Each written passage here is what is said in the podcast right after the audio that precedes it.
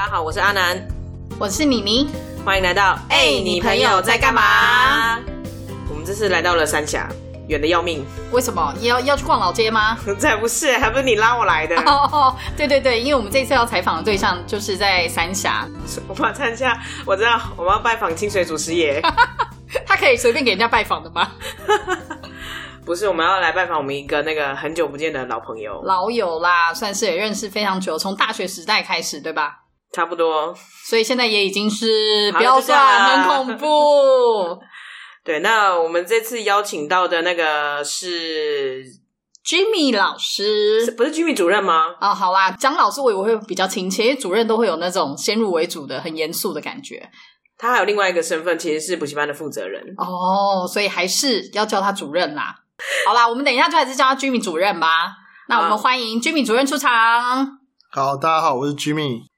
Jimmy 主任啊，是呃，我从大学认识他以来就知道他有在从事一些跟教育相关的事情。我记得印象很深诶，那时候他好像在做线上的这种视讯的家教吧。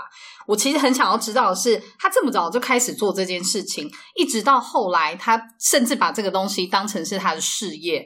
我想要知道说，你当初到底是怎么决定要把它变成你的事业，一个创业的动机？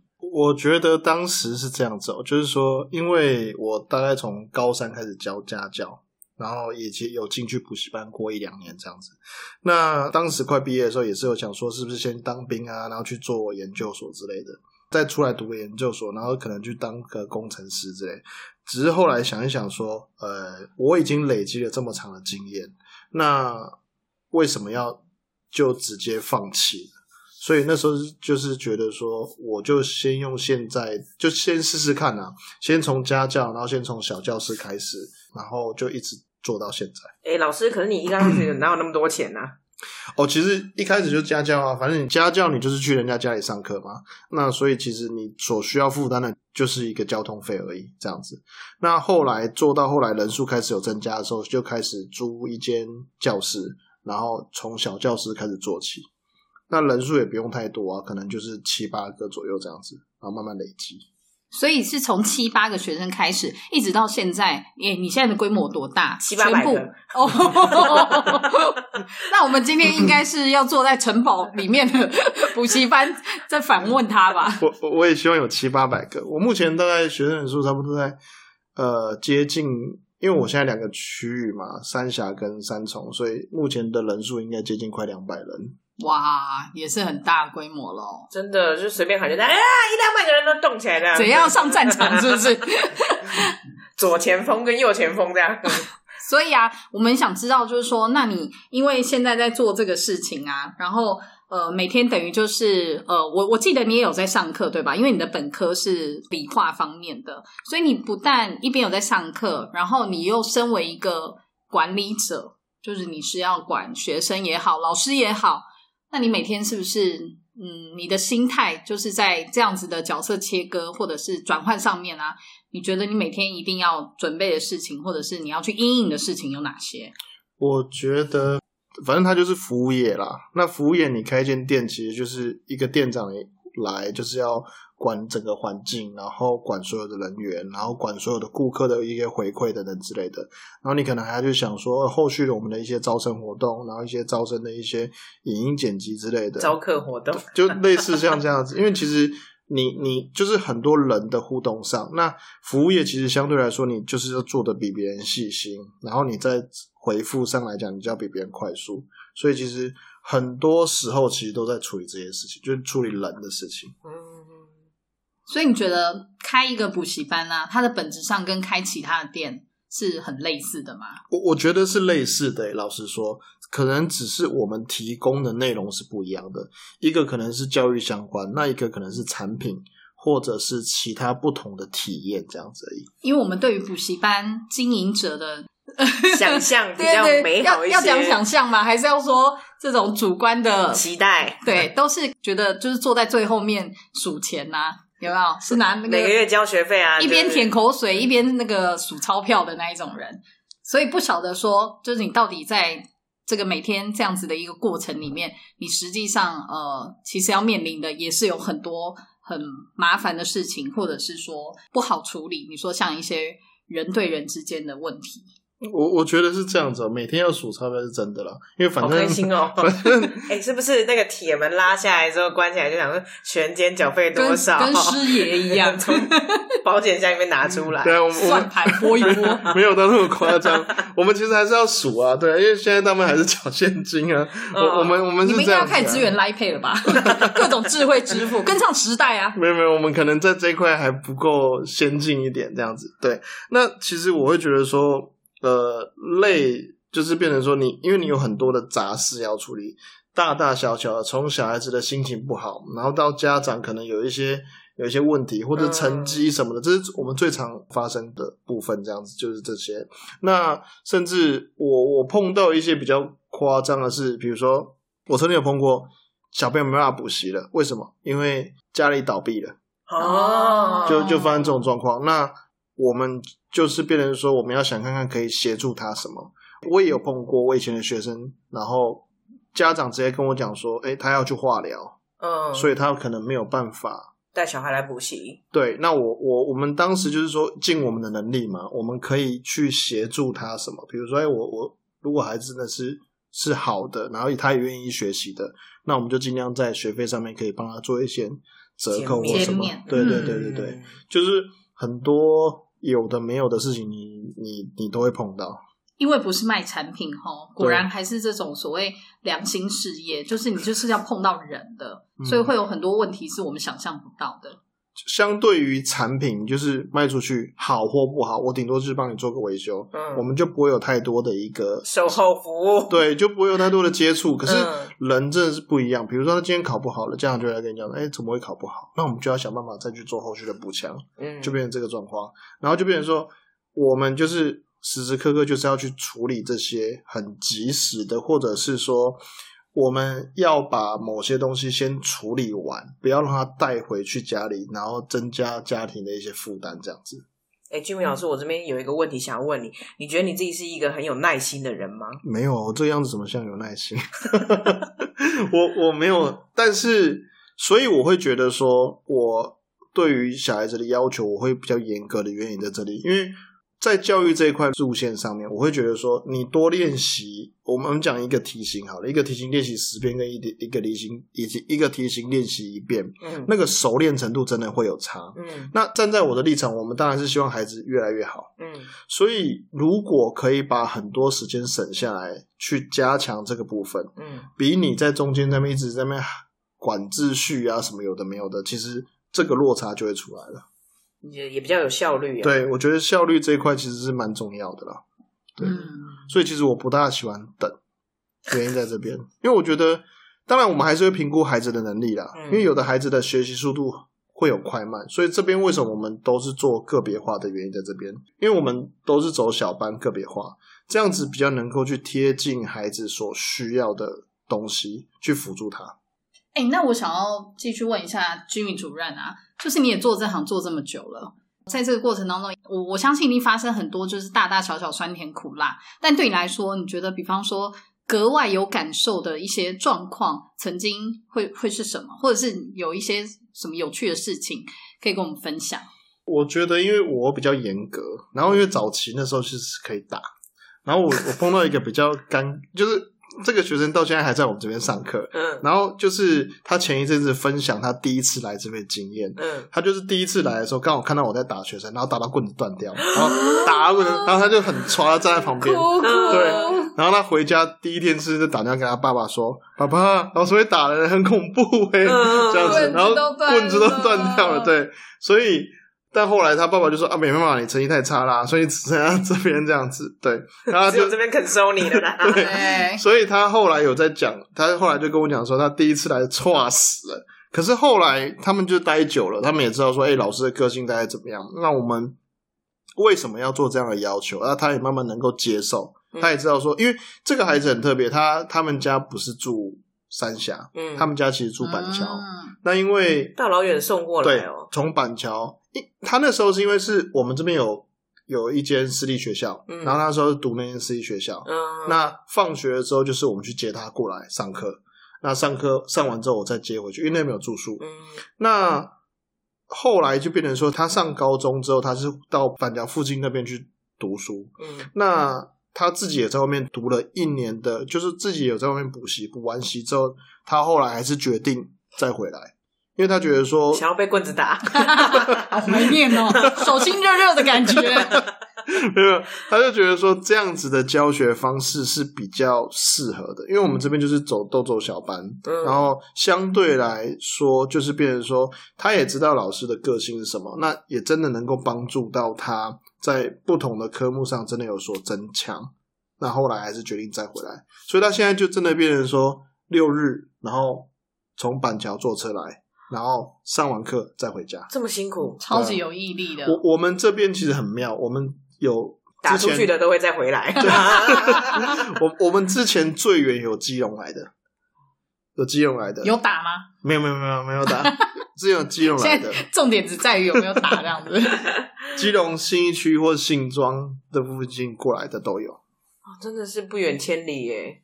那就刚好有人介绍了，嗯所以我觉得一定也有学生，就像你刚刚讲的，他出去外面了以后，他有感受到在你这边的差别。比方说，像你也是很会跟学生，比方说开玩笑啊，或者是讲一些无微不微啊。那你觉得这个事情有没有就是学生曾经有跟你讲说，真的差很多？我觉得因为我骂人很凶，所以他们会一开始比较不习惯的时候，他们会觉得说那个压力很大，嗯可久了之后，他们就会觉得说，哎、习惯，他就会说啊，反正来这边玻璃心也会变钢铁心，就对了，就是大概撑个两年，你出去外面大概就是无敌了。的模式大概是这样子啦。对我们以毕业学生回来分享，大概这样子。欢迎有玻璃心的人来，居米主任。对，居民主任补习班锻炼一下。对，因为其实我觉得，我觉得学生呃，在学习上面来讲，某些上面要再主动一点啊。那我觉得有时候他们很多会怕东怕西，我就觉得说啊，这种很烦。可以这样讲吗？我们可以在节目上大大的说，哎、这很烦呢、居米居米主任没耐心，因为我真的 主任没耐心。对我真的觉得很我真的觉得很不喜欢等，所以就是说，我都常常讲一件事，我说我们把规矩先定好，那我们都是照着规矩走，因为我们的重点都是希望可以帮助你，让你进步跟成长。那你总要跟我这边挑这个挑那个，我觉得真的你干脆不要上。我都会很直接这样讲，所以像我们在家长进来的时候，我都会先跟家长还有孩子讲，我都会讲第一句话，我很凶哦，然后第二句话就会说，我一定会骂人的哦，然后第三个我就会说，你不信的话，我现在就打你，吓死！我我都会说，他们可以接受，你们可以接受这样的部分，但是我会讲，我说我们骂我们骂人或者什么，或是要求，我们都是以合理的，嗯因为其实没有那么多时间，我也不喜欢学生来然后待三四个小时，为了什么？我们重点还是让你赶快的去补强你该补强的东西，我觉得这才是重要的。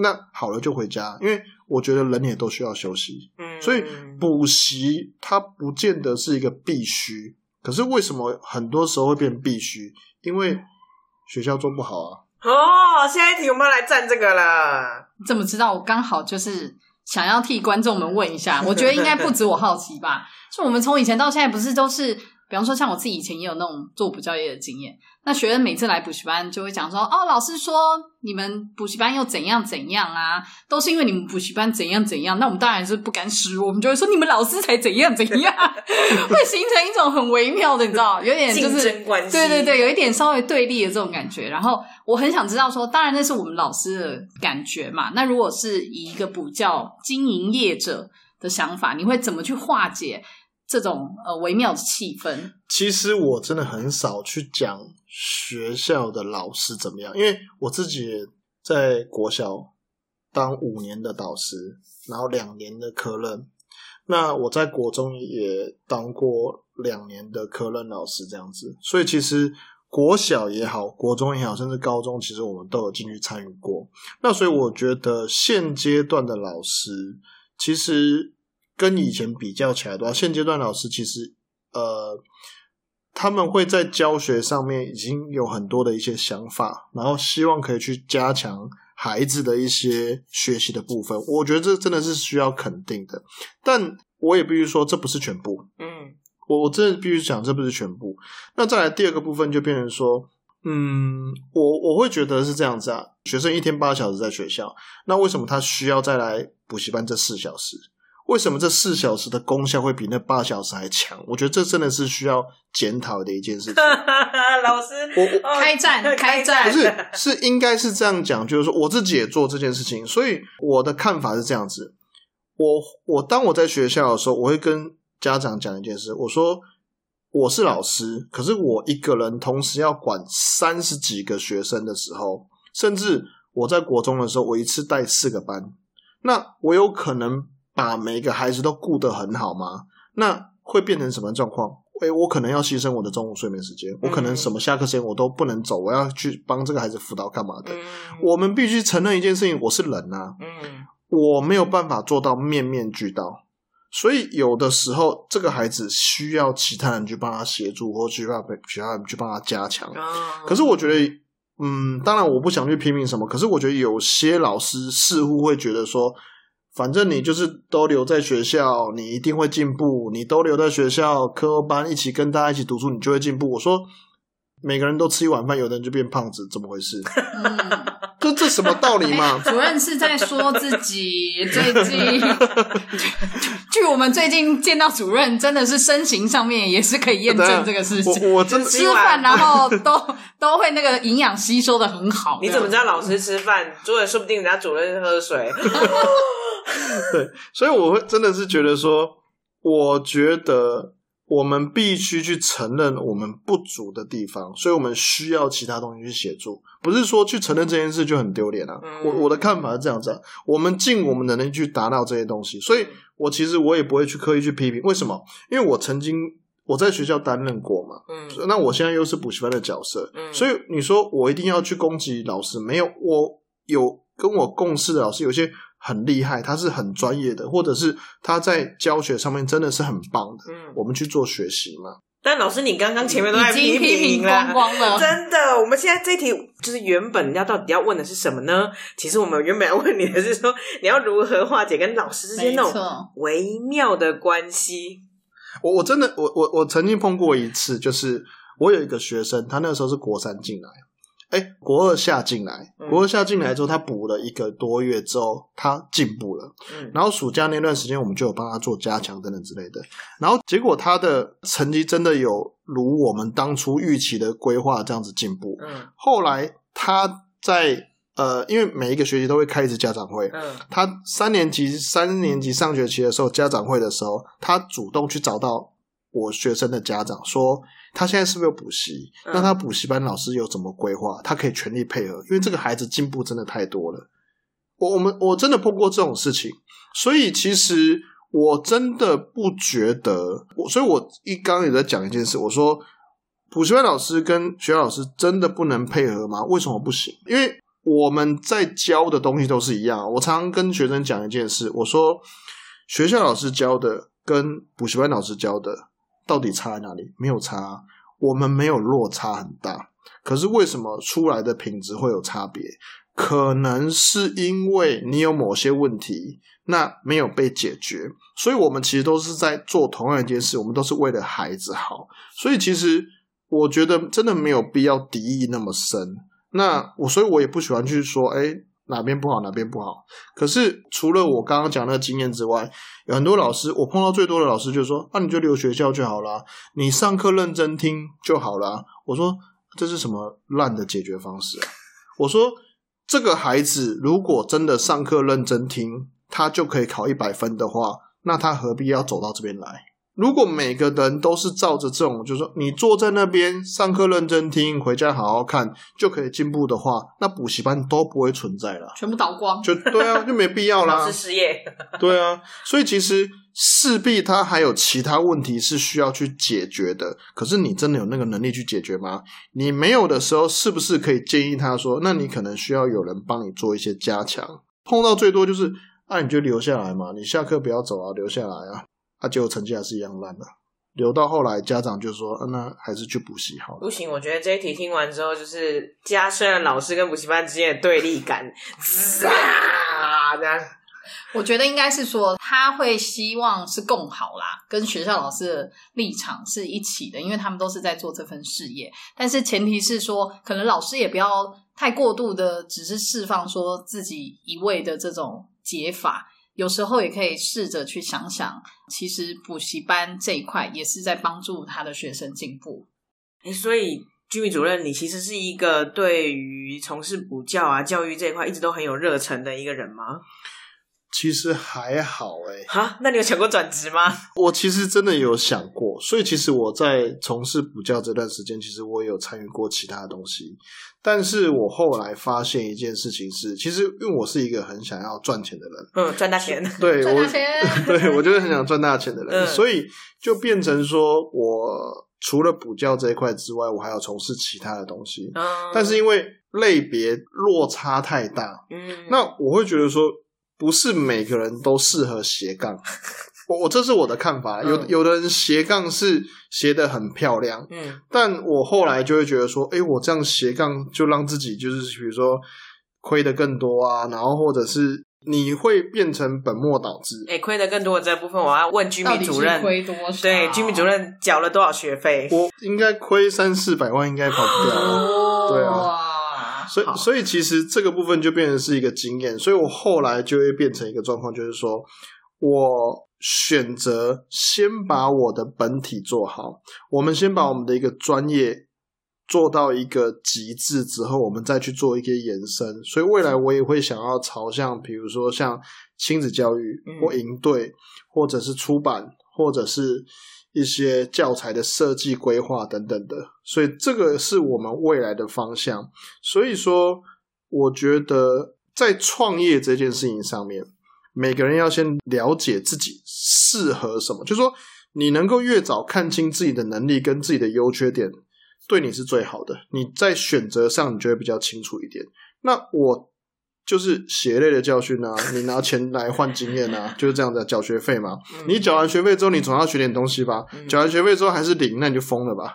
对，所以今天早期你在创业的时候，你唯一能够投资的，你你就是用你的时间去投资换东西。嗯可是当你达到一个年龄层的时候，你会发现你的时间已经变得相对宝贵的时候，你就没有办法这么的随性了。嗯，对，我觉得创业跟换工作其实是很类似。嗯我我现在在做这个行业，我做了几年之后，那你后面还敢跳吗？比如说你已经到了三十三十五的时候，你还敢跳吗？你还敢花时间，然后不顾一切的去学习另外一个新技能吗？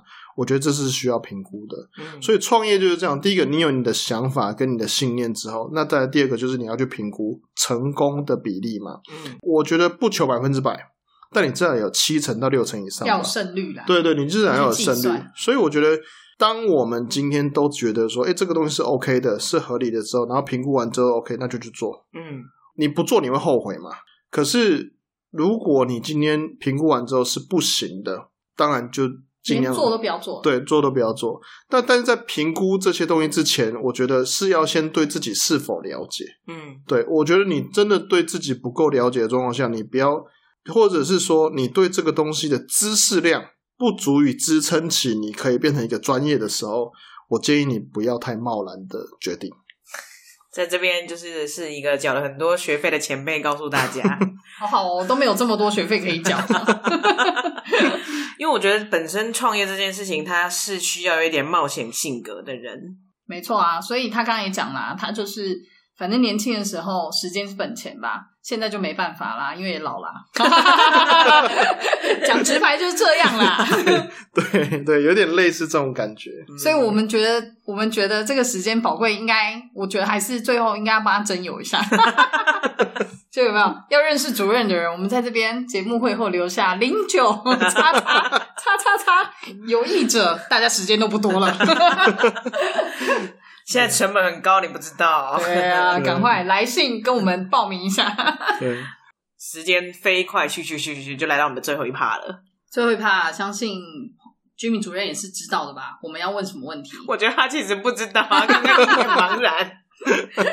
好了，那我就告诉你吧。我们呢，节目的最后呢，我们都会询问来宾，呃，对于未来，比方说十年后的你，或甚至是近期的你，你有什么不一样的期许，或者是你想给自己一句话？没有啊，没有什么好讲的，就是赚大钱啊！我想要的就是赚大钱而已，因为我觉得，我我认为发大财。对，就是我们的想法是对的，我们的想法既然是对，那就应该会成功。所以我就是觉得未来的我一定会成功，就这样子。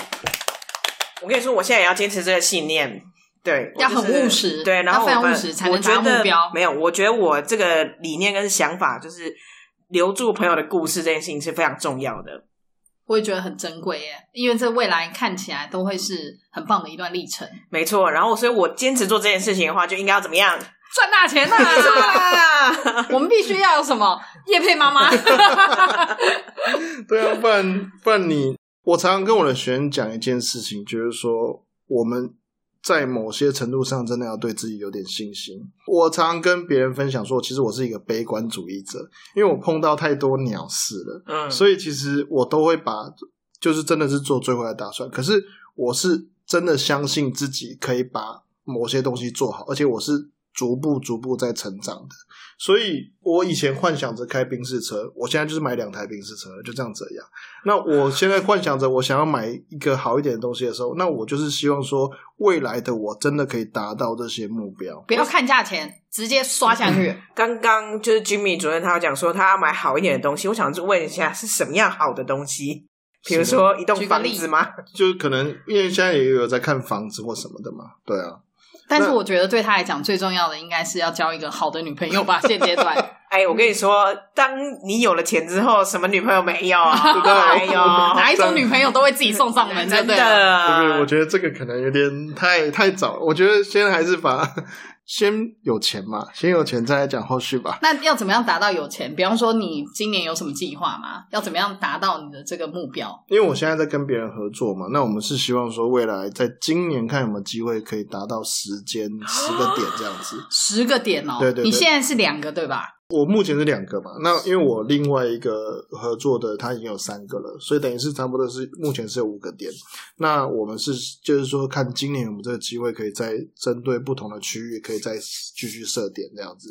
那这是第一个。那第二个部分就变成说，我们是我在其他的一个路线，除了在补教这一块，我希望可以赚大钱。对对对，就是这地方赚大钱以外，我希望还有其他的一些合作的一些规划。嗯那可能我会觉得说，补教这个产业，它其实还是有很多的延伸性，比如说像是营队也好，或者亲子教育这一块，也是我目前在做，因为我有在帮一些一些团体，他们在规划一些营队的课程或者亲子教育的一些活动这样子。所以我觉得，如果是给自己的一段话，就可能就是我深信着自己可以变得越来越好，所以我相信未来的我也会变得越来越好。好啦，有这句就够了，真的。他就算再单身三年，我我也没关系了。你知道为什么？因为他就是这么多年来，常常跟我分享他那个做这个产业遇到的一些状况啊，或者是疑难。但是呢，他从来都没有觉得自己呃想要放弃过。我感觉他还是一直都很坚持，就算牺牲了他的一些休息呀、或者甚至刚刚讲的交友啊，所以我觉得这个是很可贵的啦。好了，那我们今天就先谢谢居民主任啦，谢谢主任。好，谢谢谢谢。哎，阿南，你觉得啊，像居民主任这样子，到了现在这个年岁，还有这个人生哎，什么叫做这个年岁？我从来不承认我几年岁。OK，我们讲的是他的年岁啊，根本没关系啊。我说到了像他现在这个年纪，还有他现在这个人生阶段，他目前对于他自己能够掌握的，还有他未来想要期许能够做得到的，好像都非常胸有成竹。哎，我觉得这件事超级不容易的。因为他前面已经累积了很多底蕴吧，就包括他讲的，就是他可能一路以来十多年的时间都在一个地方，然后把它修炼到专精。所以这件事情真的蛮重要的，除了钱的这种驱使动力之外，什么什么，除了钱这个超重要的，好不好？就是中间很多人其实常常可能，呃，他的这个工作是几年就跳一次，那所以对于他如果能够到人生某个阶段有所获得，是不是其实就要学居民主任这样子，一直蛮专注的在他的本业里面？我觉得这是一条选择，但是不管你要怎么选择，我觉得到最后都要像他一样，就是你非常的了然于心，就是你知道你自己的底在哪里，然后你可以做什么样子的风险跟尝试。那在做出这样子每一步决定的时候，你要知道说，哎，它会有什么样子的结果？你是自己要有至少像刚刚 Jimmy 主任讲的，你自己要至少要有七成的把握嘛。所以我知道了啦。这个结论就是说，你创业要趁早啦？就是要年轻的时候 要有七成的把握啦。哎、但是我算数不是很好哎、你要叫我去算这个东西是有点困难啦。我只希望说，我们这频道至少有七成以上的人会继续一直听吧。会吧好啦，那我们就把这个当做二零二二今年这个虎年最大的目标好了。？OK，没问题啊。我们今天节目就到这里，也别忘了订阅、分享和按赞哦。我们哎、你朋友在干嘛？下次见，拜拜